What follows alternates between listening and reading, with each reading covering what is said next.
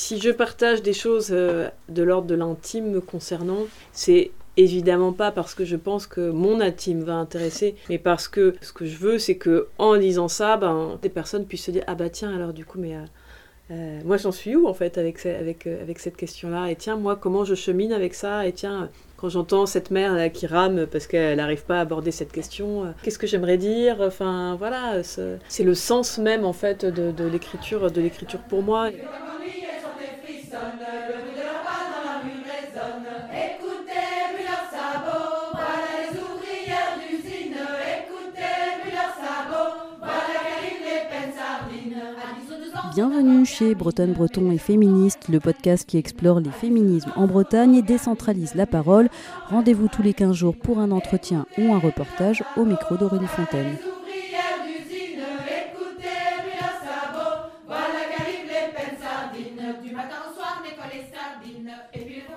Aujourd'hui, pour ce 50e épisode, vous allez entendre l'enregistrement d'une rencontre avec Amandine D, écrivaine féministe et comédienne, à l'occasion de sa tournée bretonne pour son dernier livre Sortir au jour. La discussion euh, a eu lieu au café librairie Les Déferlantes à Morlaix, dans le Finistère, et c'est Lénaïque Jézéquel, la propriétaire de la librairie, qui la recevait. Dans Sortir au jour, au travers d'une correspondance avec une thanatopractrice, Amandine D questionne son rapport à la mort. C'est aussi l'histoire d'une rencontre et d'une transmission, de ce que l'autrice transmet à ses enfants et de ce qu'on lui a transmis elle quand elle était enfant. Elle parle également d'angoisse, de la peur de perdre, notamment depuis qu'elle est mère. Du confinement aussi, du rapport au corps, vivant et mort, qu'il y a eu pendant cette période. Lors de cette rencontre, Amandine D évoque aussi d'autres de ses livres. La femme brouillon d'abord sur la culpabilité maternelle, de comment s'en défaire ou tout du moins essayer de s'en défaire. Elle parle aussi de son livre À main nue sur la question du désir des femmes tout au long de leur vie. Bref, des écritures intimes pour une rencontre passionnante.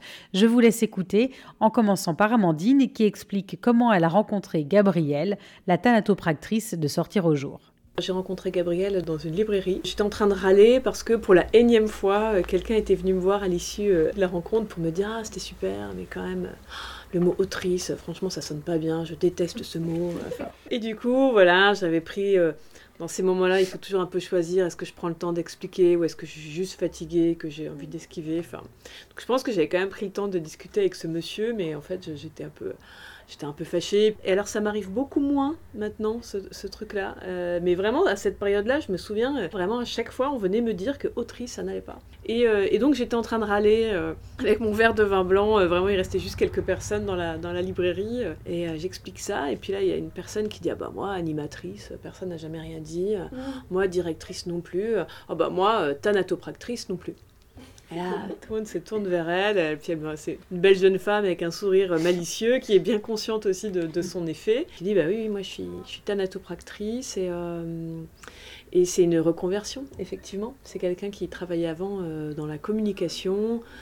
Euh, j'en parle un petit peu dans le livre. C'est quelqu'un qui s'est beaucoup, qui s'est beaucoup cherché, euh, euh, qui a fait commerce international, alors qu'en fait, elle était plutôt faite pour le lien et l'artistique. Enfin bref, on, on, voit tout ce que c'est que ces espèces de, de tunnels ou de rails vers lesquels on va, alors qu'on sait bien que ça ne nous correspond pas, mais c'est quelqu'un qui a beaucoup voyagé aussi. Et elle me dit, bah là, voilà, là, j'ai trouvé du sens. j'ai trouvé du sens dans mon métier. je suis bien, quoi. Et c'est vrai que moi, à ce moment-là, j'avais déjà écrit sur cette thématique de la, sur cette thématique de la mort, de la perte, mais je n'arrivais pas à trouver la, bonne forme pour, euh, pour l'attraper. Je savais que je voulais en parler, et c'est vrai que j'ai dit à ce moment-là, je dis à Gabriel, mais sans encore du tout savoir euh, comment j'allais travailler, mais est-ce que tu serais ok pour me donner ton contact, qu'on s'écrive, qu'on se parle, euh, et voilà, et c'est comme ça que ça a commencé. elle est venue chez moi et on a, elle m'a parlé de son métier. et c'est vrai que d'un coup, pour moi, ça a rendu possible le fait d'écrire sur la mort, parce que jusque-là, je n'y arrivais pas. Et en fait, je me rends compte, c'est aussi ce que tu disais toi, euh, que quand tu dis euh, c'est un livre sur la mort, mais qui est plein de vie, c'est aussi parce que c'est un livre qui met en lumière euh, tous les liens qui nous unissent, aussi comment les récits nous tiennent ensemble. ça parle beaucoup de ça, beaucoup de transmission, de ce que moi je peux transmettre à mes enfants, de ce qu'on m'a transmis quand moi j'étais petite fille. Et donc, il fallait aussi que ce livre, ça soit l'histoire d'une rencontre et d'une transmission. Et aussi parce que je crois que j'avais besoin de me dire que jusqu'au bout, il y a quelqu'un qui prend soin de nous, même si c'est des choses qu'on veut pas voir, même si c'est des choses. On commence et on finit entre les mains des autres. Hein, euh, et, euh, et, Gabrielle, elle fait partie de ces personnes qui prennent soin. Vraiment, du coup, son métier, c'est de préparer les personnes défuntes pour cette, euh, cette dernière, enfin la dernière cérémonie funéraire, en fait, le moment où on dit adieu à son on dit adieu à son proche défunt. La façon dont elle définit son métier, c'est comme un soin, et de faire en sorte que ben, cette, euh, ce moment de séparation se passe le mieux possible.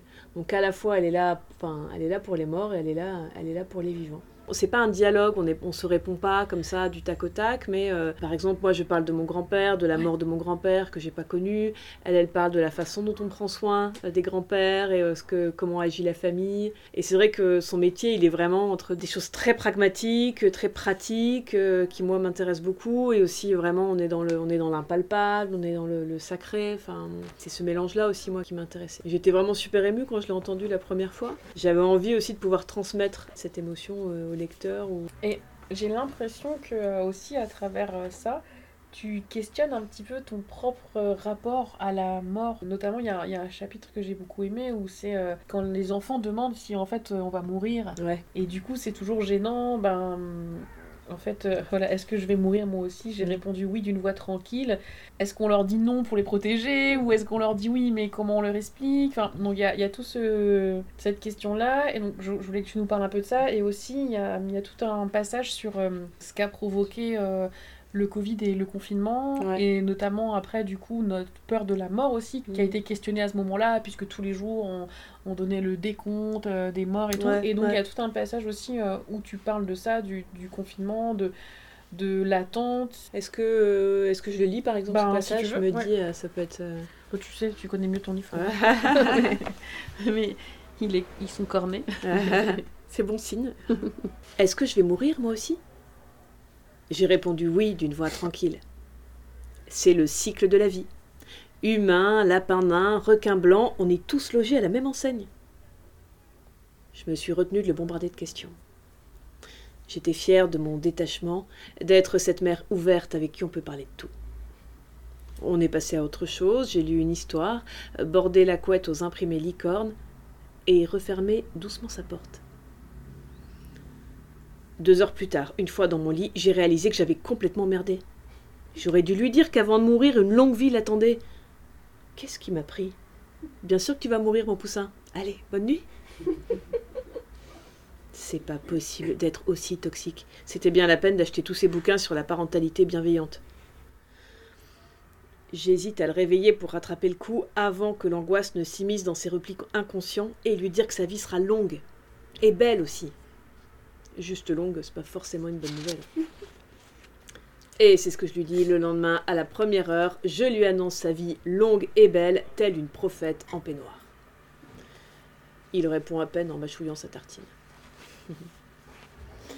bah, en fait, ce que ça raconte aussi ce passage-là, c'est qu'il y a une. moi, c'est souvent aussi le point de départ de, plusieurs de mes livres. C'est euh, euh, comment dire un décalage entre euh, les idéaux que je peux porter et ce que j'arrive à faire euh, concrètement euh, dans la vraie vie. Décalage qui arrive assez souvent avec les enfants d'ailleurs.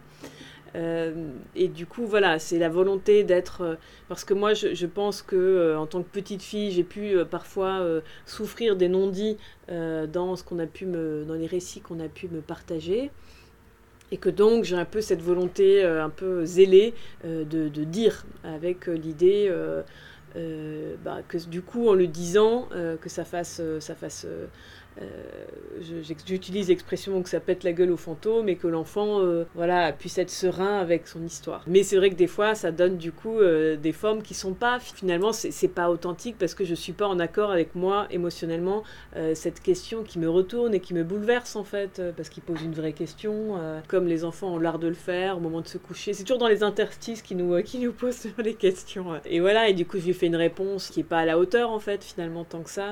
Et donc après, évidemment, culpabilité hein, euh, comme il se doit. Et ce que dit aussi, euh, ce, que dit aussi euh, ce texte, ben voilà, lui il me répond à peine parce qu'en fait il n'a pas du tout été traumatisé par ce que je lui ai dit. C'est moi qui du coup me fais tout, tout, un monde avec ça parce que finalement c'est de mon angoisse à moi que ça parle en fait. Lui il me posait une question qui est une question intéressante et qui était peut-être pas porteuse de toutes ses angoisses. mais évidemment c'est moi que ça vient chercher parce que c'était aussi un des moteurs de, de, une des motivations pour écrire ce livre, c'est c'est le constat que finalement mon rapport à la mort, il n'est fait que d'angoisse, que de la peur de perdre, notamment depuis la maternité. J'ai vraiment cette sensation, et d'ailleurs je pense que ça revient dans, beaucoup de mes livres, ce sentiment de brèche en fait, qui s'ouvre au moment où on a donné la vie, et comme s'il avait fallu fabriquer de la vie pour euh, se rendre compte que euh, vraiment euh, c'est très fragile, et en aimant intensément des êtres qu'on peut protéger et qu'on ne peut pas protéger. Quand ils sont tout petits, bon bah là, tout repose sur nous, c'est très angoissant aussi d'ailleurs, mais en fait c'est très angoissant aussi quand ils grandissent et qu'en fait plus rien ne dépend de nous.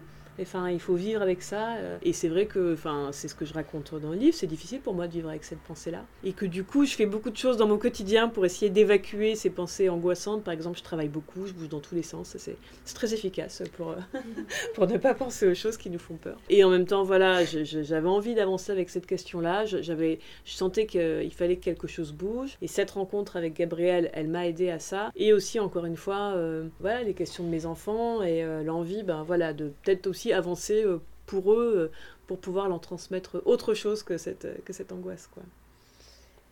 Et sur euh, les enfants et, la transmission, est-ce que tu es d'accord de lire le passage où tu montres les photos de la famille C'est marrant, on m'en parle souvent de ce passage. Il est, il est chouette. Et puis, tu as la capacité, je trouve, de... Enfin, moi, ça fait plusieurs fois où quand je lis tes livres, de nous parler vraiment à nous à l'intérieur. Enfin, mmh, mmh, je mmh. pense la langue aussi que tu utilises fait beaucoup. Il y a toujours un peu de un petit humour ou mmh. enfin mmh. une mmh. légèreté sur des sujets euh, forts et plein de petits moments du quotidien qui paraissent anodins et on se dit mais moi aussi en fait j'ai vécu ça enfin et je trouve que ça fait du bien de, de voir qu'on est très nombreux en fait euh, dès qu'on a des liens forts avec euh, les gens justement à ressentir des choses, des choses comme ça. Bah, c'est vrai que c'est tout l'enjeu de parler de l'intime. Si je partage des choses de l'ordre de l'intime me concernant, c'est Évidemment pas parce que je pense que mon intime va intéresser, mais parce que ce que je veux, c'est que en lisant ça, ben, comme, toi, des personnes puissent se dire Ah bah tiens, alors du coup, mais euh,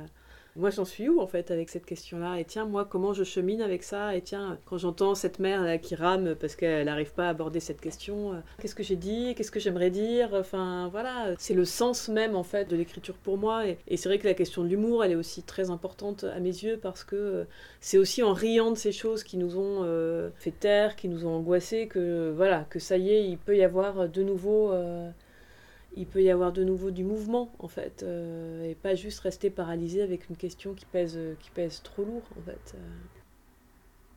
je lui montre des photos de sa famille. Des gens qu'il ne rencontrera que sur papier. Je raconte. Retisse le fil. Tellement de trous par endroits. Voici son arrière-grand-père en uniforme de soldat. Son arrière-grand-mère lors d'un mariage. Son grand-oncle qui se suicidait alors que j'étais enfant son père tic. Pourquoi je lui raconte ça? Parce que c'est vrai. J'aimerais bien lui raconter qu'il a vécu vieux et serein, mais il s'est suicidé très jeune. À mon âge, il était déjà mort. Il y avait sa photo dans la bibliothèque de mon enfance et ma mère ravagée de chagrin. Des années plus tard, on m'avait raconté l'histoire en entier. L'oncle malade et malheureux, l'oncle qui était d'abord un petit frère et qui avait choisi de mourir. Je veux expliquer sa famille à mon enfant, et péter la gueule aux fantômes comme on chante pour traverser une forêt obscure. Je parle pour qu'on n'ait plus à en parler. Il paraît qu'il faut des racines et des ailes aux enfants. Ah, les ailes, c'est plus simple, parce que les racines ne sont pas d'une gaieté folle. Mais je ne peux rien réécrire. Et puis quand même, nous, les enfants de ses parents abîmés, on s'en est bien sortis, je l'ai vu le sourire de sa fille. Elle est plus que vivante. Alors oui, je parle du suicide, toujours en mode dans la famille on parle de tout, Dolto sort de ce corps. C'est surtout que je ne voudrais pas le prendre en otage dans un chagrin pas à lui. Le père de l'enfant est en colère, je le sens. Mon détachement ne lui plaît pas, comme si je présentais le suicide comme une option parmi d'autres. Il s'adresse au fils, dit que c'est très rare. J'ai envie d'ajouter que non, c'est pas si rare que ça, mais je me tais. Je sais bien que le père a dans le cœur des morts trop tôt. Je viens à peine de récupérer ces clichés. Ce sont des femmes qui conservent les photos, m'a dit ma tante. Est-ce qu'elle a raison? Je voulais, pour entendre un petit peu euh, Gabriel, si tu étais ok de, de lire un passage Ouais. euh, Avec assez plaisir. génial. Alors, soit euh, celui où parfois les gens insistent, mais pourquoi tu fais ça Ouais. Ou, euh, ou aussi euh, sur son orientation professionnelle. Ouais. Mais c'est vrai que Ouais. celui-là, je, trouve que vraiment, en effet, si toi on est capable de t'apostropher sur pourquoi autrice, je me dis Ouais, ouais, ouais. que elle, elle doit en avoir aussi des, questionnements. euh, Ouais, ouais, bah, elle, elle est vraiment, euh, elle fait un métier qui suscite beaucoup euh, de, ouais, de répulsion et de fascination en fait, clairement. Enfin, et donc c'est vraiment le genre de métier où au bout d'un moment on le dit pas qu'on fait ce métier parce qu'on a envie d'être, on a envie d'être tranquille. C'est ce qu'elle raconte. Gabrielle, parfois les gens insistent. Mais pourquoi tu fais ça? Sous-entendu, c'est quoi ton problème? Certaines personnes ont un vrai mouvement de recul. Comment tu peux faire un travail pareil sur les forums, des internautes disent que mon métier les dégoûte. Des gens posent beaucoup de questions, certains ne veulent rien savoir, d'autres réclament des détails. Souvent, ça part en déconnade. Les gens veulent bien parler de la mort, mais il faut que ce soit drôle. Parfois, ça réveille des souvenirs aussi. Si je sens que la personne en face est en train de replonger dans un deuil, je tente de bifurquer. Au début de ma carrière, pour répondre à la curiosité des gens, il m'arrivait parfois de parler des deuils que j'avais vécus pour expliquer ma reconversion. Mais au fond, j'en sais rien. Ce métier m'a attiré, j'ai essayé, j'ai douté. Aujourd'hui, je suis heureuse d'avoir pris cette décision. Quand je travaillais dans une agence de communication, personne ne me demandait jamais pourquoi. Alors que c'est une vraie question, non? Aujourd'hui, j'essaie plus de me justifier. Et puis, ma famille m'a soutenue dans mon choix de réorientation. Avec ma mère, on a toujours parlé de la mort librement. Il y a quelques jours, un souvenir m'est revenu.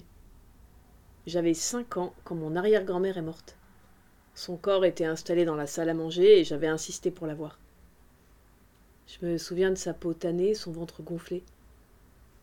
J'avais dit à ma mère Mamie était enceinte. Je pense que ma mère a bien fait de me laisser aller la voir. J'avais posé des questions, elle avait pris le temps de me répondre. Avec mon père, c'était différent. Quand son père est mort, on n'en a plus jamais parlé. Le mot cancer, on ne pouvait pas le prononcer. Mais je crois que c'est encore plus effrayant quand on n'en parle pas. Moi, je sais du coup, parce que j'ai lu tout le livre, mais est-ce que tu peux nous parler du, du titre Hum, hum. Euh, La référence. euh, Ouais.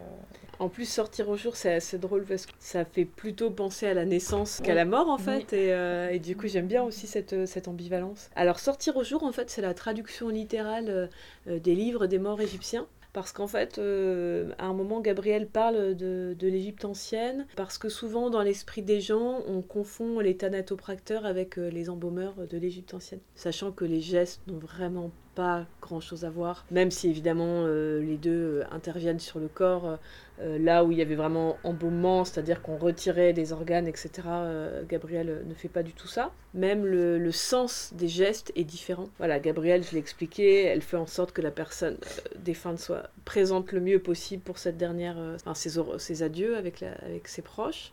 Pour les, les Égyptiens, l'idée c'était que leur mort devait d'abord traverser le royaume des ténèbres et ensuite, si tout se passait bien euh, pour lui ou pour elle, eh ben, revenir réintégrer son corps. C'est pour ça qu'il fallait qu'il le trouve dans le meilleur état de conservation possible. Et euh, pour que cette traversée des ténèbres euh, se passe au mieux, il y avait un parchemin, un guide en fait, euh, guide du livre des morts. Et la traduction littérale, c'est le livre pour sortir au jour, c'est-à-dire le livre pour euh, euh, s'extraire du monde des ténèbres et sortir au jour. C'est vraiment chouette d'avoir des titres qui peuvent vraiment avoir ouvrir plusieurs fenêtres et sortir au jour, c'était vraiment le cas parce que c'est aussi sortir au jour, c'est aussi une façon de, de dire euh, d'aller vers une forme de lumière. C'est aussi ce que j'essaie de faire quand tu disais que c'est un livre qui était apaisant, c'est que euh, c'est aussi ça quand je parle de lumière, c'est que euh, moi je sais que cette traversée avec l'écriture, avec la rencontre avec Gabriel m'a aidé à avoir un rapport vraiment sans en faire non plus, c'est pas une méthode, c'est pas mais en tout cas avoir un rapport plus apaisé euh, à la mort. Et, euh, et c'est ça aussi, sortir au jour pour moi. Voilà, quelque chose qui, euh, qui va vers plus de lumière. Et euh, j'y fais aussi référence, t'en parlais tout à l'heure, pendant donc ce fameux confinement euh, durant la crise sanitaire. Voilà, comme tout le monde, j'ai vécu une sensation vraiment de, de, au bout de, au bout d'un moment, pas tout de suite, mais au bout d'un moment, vraiment de, d'univers comme ça qui se rétrécit avec vraiment la sensation que nos euh, nos émotions, elles, se, elles, rebondissent comme ça entre les quatre murs et qu'elles trouvent plus d'endroit où s'exprimer. Enfin, vraiment la sensation de, moisir. Moi, je me souviens avoir envoyé un texto à une copine. C'était euh, on, moisit. Euh, ici, on moisit. Le, désir très fort de, respirer, de marcher, de retrouver, de retrouver un horizon et donc de sortir au jour. je m'étais aussi emparée de cette expression dans ce cadre-là. Et notamment, tu parles euh, bah, que justement pendant le confinement, euh, on n'a pas pu accompagner nos morts. En fait, euh, est-ce que ça, elle t'en a parlé? Est-ce que, est-ce que ça, le fait qu'on vive ça à ce moment-là, ça a changé quelque chose dans ce que tu avais envie de dire ou, ou parce que ça a été une période quand même très compliquée mmh, sur le fait mmh, que mmh. c'est une période où on ne pouvait pas accompagner euh, ouais, ouais, bah, en fait euh, des gens m'ont dit avoir vu leurs proches euh, mourir en visio en fait. Enfin c'est complètement dingue en fait quand même ce qui s'est produit et d'ailleurs il y a eu aussi de grandes discussions entre Thanato pour savoir est-ce qu'on est qu'on fait les soins ou pas en fait hein, et je sais que ça a été aussi une polémique à l'intérieur de la profession donc euh, oui, oui, je pense que c'est pas du tout anodin cet épisode et que euh, oui et qu'il y a quelque chose qui a été euh, chamboulé chez moi aussi. Aussi parce que je crois que les, les, les, nos corps contenus ont aussi, ça a aussi changé vraiment quelque chose à l'intérieur de moi. Et puis évidemment, cette ritournelle quotidienne du nombre de morts qu'on a entendu à la radio, enfin je veux dire, qui était quand même complètement, complètement folle.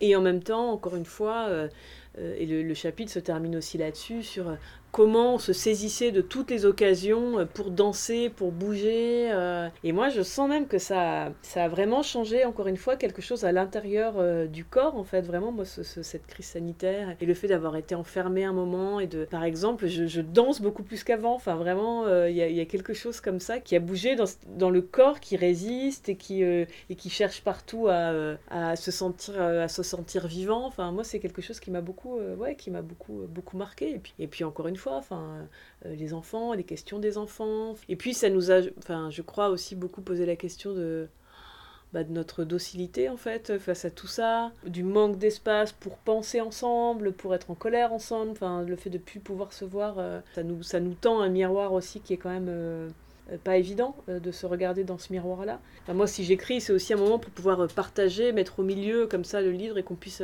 puisse en parler. Et moi, j'ai rencontré aussi beaucoup de gens là depuis que je fais enfin, la tournée autour de ce livre, de gens qui ont envie encore une fois de de vivre une reconversion professionnelle. J'ai rencontré des musiciens, des artistes, comédiens, comédiennes. Hier, on m'a encore parlé d'une comédienne qui voulait pouvoir proposer euh, ses services, ses prestations euh, pendant les cérémonies funéraires. J'ai rencontré euh, des gens, enfin je pense à une sage-femme qui m'a dit qu'elle voulait accompagner les défunts. Il y a eu beaucoup de prises de conscience aussi et de gens qui, face à ce que tu décrivais comme étant vraiment, enfin ce, ce, marasme en fait autour de, autour de, de la, des soins des personnes, des personnes défuntes, parce qu'elles sentent bien qu'il manque là à l'heure actuelle, il manque encore des choses pour accompagner, euh, pour accompagner les défunts à partir du moment où euh, alors la religion propose évidemment euh, un cérémonial, mais si on n'a pas d'intimité avec la religion, comment on fait? Du coup, il y a vraiment comme ça une nécessité à, réinventer, réinventer notre sacré en fait. Et du coup, moi j'ai rencontré beaucoup de gens qui ont envie d'aller vers ces métiers, et ça, je pense que c'est relativement nouveau.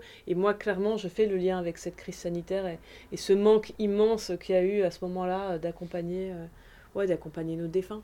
Euh, bon, tu as, tu as écrit plusieurs livres. moi, je t'ai découvert avec La femme brouillon, que j'ai adoré. Et euh, du coup, après, je suis allée, euh, j'ai remonté sur les... Donc, il y a un petit éventail là, de choses que tu as pu écrire donc, chez la magnifique maison d'édition La Contre-Allée. Et À main nue, qui aussi m'a vraiment, enfin, a fait résonner énormément de choses euh, chez moi.